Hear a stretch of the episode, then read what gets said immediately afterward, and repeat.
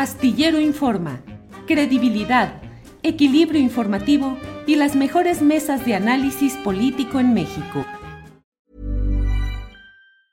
Hey, it's Ryan Reynolds and I'm here with Keith, co-star of my upcoming film If, only in theaters May 17th. Do you want to tell people the big news? All right, I'll do it. Sign up now and you'll get unlimited for $15 a month in six months of Paramount Plus Essential Plan on us. Mintmobile.com slash switch. Upfront payment of $45 equivalent to $15 per month. Unlimited over 40 gigabytes per month. Face lower speeds. Videos at 480p. Active Mint customers by 531.24 get six months of Paramount Plus Essential Plan. Auto renews after six months. Offer ends May 31st, 2024. Separate Paramount Plus registration required. Terms and conditions apply if rated PG. One size fits all seems like a good idea for clothes until you try them on. Same goes for healthcare. That's why United Healthcare offers flexible, budget friendly coverage for medical, vision, dental, and more. Learn more at uh1.com.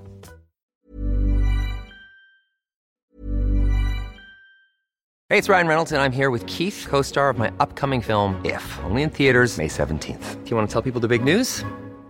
All right, I'll do it. Sign up now and you'll get unlimited for $15 a month in six months of Paramount Plus Essential Plan on us. Mintmobile.com slash switch. Upfront payment of $45 equivalent to $15 per month. Unlimited over 40 gigabytes per month. Face lower speeds. Videos at 480p. Active Mint customers by 531.24 get six months of Paramount Plus Essential Plan. Auto renews after six months. Offer ends May 31st, 2024. Separate Paramount Plus registration required. Terms and conditions apply if rated PG. Hiring for your small business? If you're not looking for professionals on LinkedIn, you're looking in the wrong place. That's like looking for your car keys in a fish tank. LinkedIn helps you hire professionals you can't find anywhere else, even those who aren't actively searching for a new job but might be open to the perfect role. In a given month, over 70% of LinkedIn users don't even visit other leading job sites. So start looking in the right place. With LinkedIn, you can hire professionals like a professional. Post your free job on linkedin.com slash people today. Lo que dice Dina Cravioto, dice trabajo en Telnor, filial Telmex en Baja California, y puedo decir que a Slim le ha convenido que no le den la concesión de televisión porque ha sido pretexto para dejar morir ambas empresas y con ello sus sindicatos. Em, Rafael Gómez dice, Slim aprovechó para victimizarse. Antes no dijo que está en bancarrota. Sí, Rafael Gómez, yo ayer en la videocharla astillada de este lunes decía, caray, pues formemos un, co- convoquemos a un Slimton o Carlostón para ayudar a este pobre millonario que ahora nos está diciendo muchas cosas que son pues muy, muy lastimeras, muy dolorosas, que a un supermillonario le estén pasando desgracias en estos momentos, como por ejemplo el hecho de que en estos años, desde 2018 a la fecha, ha duplicado su fortuna. Tenía cincuenta y tantos mil millones de dólares y ahora tiene más de 100 mil millones de dólares. Eh, ¿Cuántos mexicanos han duplicado su fortuna en este lapso? Usted que nos lee, que nos escucha y luego quienes critican y se enojan mucho por lo que aquí señalamos en estos temas, platíquenos. ¿Quién ha duplicado en la vida cotidiana? Dice el presidente, y disculpen ustedes que no pueda yo guardarme mis comentarios sobre estos temas, pero es muy ligera y muy amable, muy complaciente la postura del presidente López Obrador respecto a alguien que en el pasado fue señalado como alguien que fue el partícipe de un saqueo a la riqueza de la nación mediante la transferencia de la propiedad de, de teléfonos de México que era propiedad del Estado mexicano y que Carlos Salinas de Gortari malbarató como muchas otras cosas para crear una nueva élite de grandes capitalistas en los cuales comenzó a destacar Carlos Slim, que no era un hombre de las primerísimas eh, ligas, de ligas mayores, pero a partir de ahí comenzó con el señalamiento de que el negocio era como el de una cadena de restaurantes que en aquel tiempo había, que se llamaba Carlos and Charlie decían, pues es que este negocio, el de Telmex, es de Carlos y Charlie, Carlos y Charlie. Bueno, todo ello, todo lo que fue el monopolio que durante años mantuvo bajo su yugo a los millones de mexicanos que sufríamos para, uy, para la concesión, para tener el servicio de teléfonos mal llevado, mal prestado, mal atendido, mal servicio, pero pues era lo único que se iba a hacer. Y sigue habiendo un predominio de teléfonos de México, pero ahora dice Carlos Slim, no, ya ni me está dejando dinero eso, no, hombre, ya no hay nada de ello, ya no estamos eh, no es negocio. Híjole, pues no es negocio, pero vaya que lo fue y vaya que fue la plataforma derivada de la voluntad de Carlos Salinas de Gortari, la plataforma a partir de la cual se fue creando esa enorme riqueza, que es una riqueza que es una bofetada a la realidad mexicana, a la desigualdad. No puede ser posible que México produzca y produzca pobreza, marginación, desigualdad y al mismo tiempo tengamos en las Olimpiadas de los más ricos del mundo, de los multimillonarios, tenemos una producción nacional, Carlos Slim, orgullo mexicano, porque él sí sabe, y dice el presidente López Obrador, pues es que dinero llama dinero. Sí, claro, pues esa, esa es la frase que justifica o trata de justificar la perpetuación de ese esquema de una desigualdad absoluta, en la cual el rico, aunque pierda, aunque empobrezca el rico, seguirá siendo rico. Y el pobre, por más que pueda avanzar, en términos muy generales, sigue estando en condiciones de marginación y desigualdad. ¿Dinero llama dinero? No, bueno, pues entonces ahí la llevamos y entonces ¿para qué peleamos y discutimos que el neoliberalismo y que el cambio y la transformación cuando lo dice el presidente como si fuera como si fuera un, un logro, una victoria. Han ganado mucho dinero los empresarios. Carajo, pues y de lo que se busca es de que ese dinero, esa producción de riqueza sea repartida adecuadamente y que haya no solo el ahorro y la austeridad, que es una forma de eludir lo sustancial, que es la reforma fiscal. No puede haber gobiernos de izquierda que no le entren al tema de fondo, a la reforma fiscal, agravar las ganancias excesivas de estos, ¿qué? ¿Cómo los calificamos? De estos prósperos caballeros del capital que se hinchan y se hinchan y se hinchan de dinero y de riqueza mientras la genialidad de la sociedad, la mitad de los mexicanos sigue viviendo en niveles de pobreza.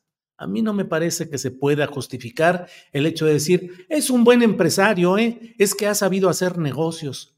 Ay, ay, ay, de veras, esa es la justificación desde un plano de izquierda progresista. Me parece que no. Eh, claro, hay que hablar porque hoy se está, eh, los medios están muy metidos en la discusión fundamentalmente. Y eh, el favorito se está volviendo disidente, está criticando, porque ha dicho el propio Carlos Slim que, hombre, pues es un exceso que las Fuerzas Armadas estén metidas en la construcción de tantas obras. Ese no es el punto. El punto es la militarización. El punto es el privilegio para los militares. El punto es el poder excesivo que han combinado mediante las armas que le son connaturales al ejército, pero sobre todo con la concesión, la apertura a los negocios. Tenemos ahora el Limitos Verde Olivo que están haciendo también crecer su propia riqueza, que están manejando negocios y dicen que, que eh, en arca abierta hasta el más justo peca. Caray, si te dejan tantos negocios que no tienes que reportar realmente a ninguna autoridad civil porque todos están sujetos al secreto militar, pues son secretos de inteligencia, de seguridad nacional, y entonces no sabemos qué es lo que pasa. Y la élite militar, los generales y los, los machuchones verde olivo, eh, pues ellos van manejando las cosas y se va acentuando ese terreno de militarización y corrupción también. Pero ese no es el punto solamente, tampoco es el punto relacionado con Telmex, sí, que ahora dice ya después de todo el tiempo que explotó y exprimió eh, a teléfonos de México, a Telmex, ahora dice, no, pues no, quién sabe qué será. Hoy en la noche vamos a tener un programa en la videocharla astillada en la que vamos a tratar de analizar más estos datos. Vamos a ver si tenemos una voz del sindicato de telefonistas que nos digan qué opinan sobre este tema, un poco más de información sobre el contexto de esa riqueza de Carlos Slim y de otros, Germán Larrea, Ricardo Salinas Pliego, Salinas Pliego que ahora se la pasa criticando a los gobiernícolas y a los que reciben favores del gobierno y que no son capaces de generar riqueza por sí mismo. Canal 13 y Mevisión, Canal 40, ADN, bueno, pero eh, a mí me parece que hay que tener bien, bien puesta la vista en lo que está sucediendo. Eh, dentro, de los, dentro del marco de lo que hoy se está discutiendo. A mí me parece que Carlos Slim pues trata de eh, disolver y al mismo tiempo disolver su condición de favorito que ha sido y de gran favorecido por una enorme cantidad de contratos que han significado 63 mil millones de pesos, según lo que ha publicado el CEO eh, y según lo que ha publicado Oxfam, que vamos a tener una entrevista un poco más adelante, pues también lo que es ese monopolio, esa desigualdad, esa concentración excesiva y ofensiva de la riqueza. El punto es preguntarnos, ¿qué está cambiando? Si la oligarquía, si los más ricos, si los superempresarios siguen ganando y ganando y ganando dinero. ¿De dónde sale ese dinero? ¿De las nubes? ¿De una novela de ficción? ¿De una obra de teatro? ¿O de la realidad que vivimos cotidianamente en México y en la cual hay una explotación y se vive una situación constante de deshumanización y de abandono de los niveles básicos de convivencia y solidaridad humanas?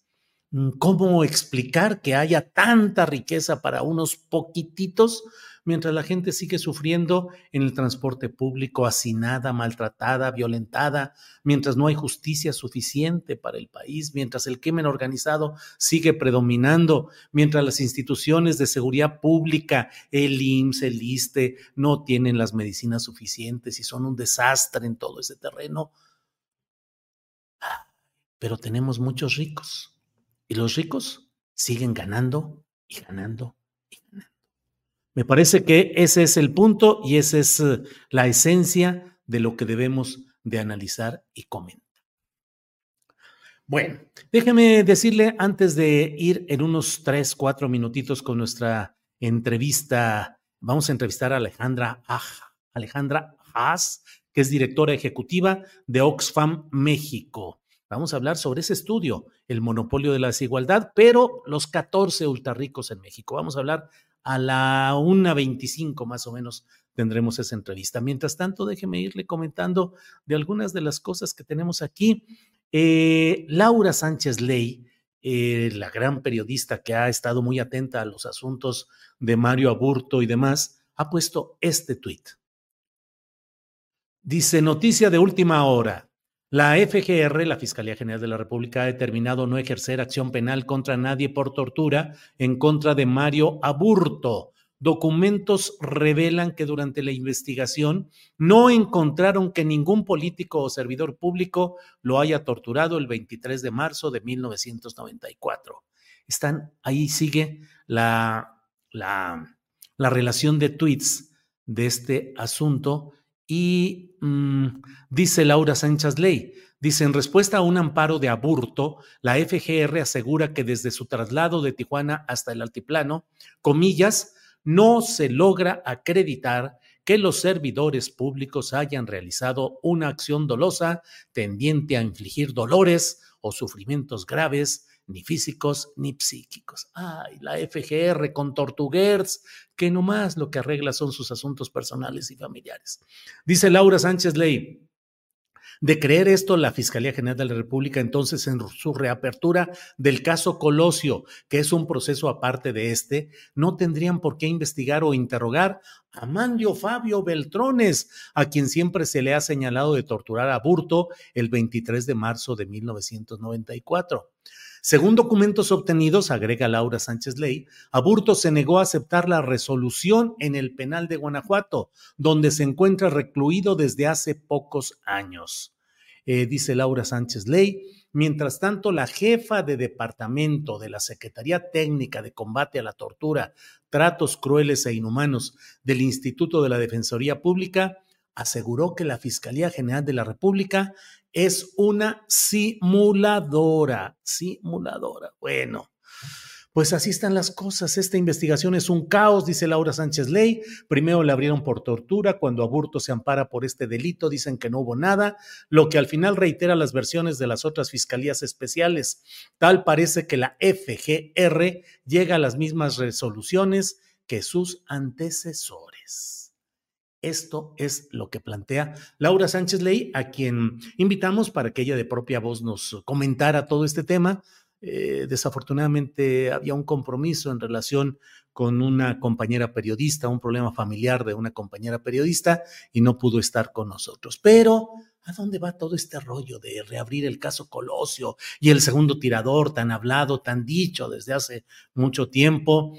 Y bueno, si la FGR Tortuguerz dice que pues no, no, no hay, no hay nada que invoque o que relacione la posibilidad de una tortura, híjole, pues imagínese nada más. Para que te enteres del próximo noticiero, suscríbete y dale follow en Apple, Spotify, Amazon Music, Google o donde sea que escuches podcast. Te invitamos a visitar nuestra página julioastillero.com.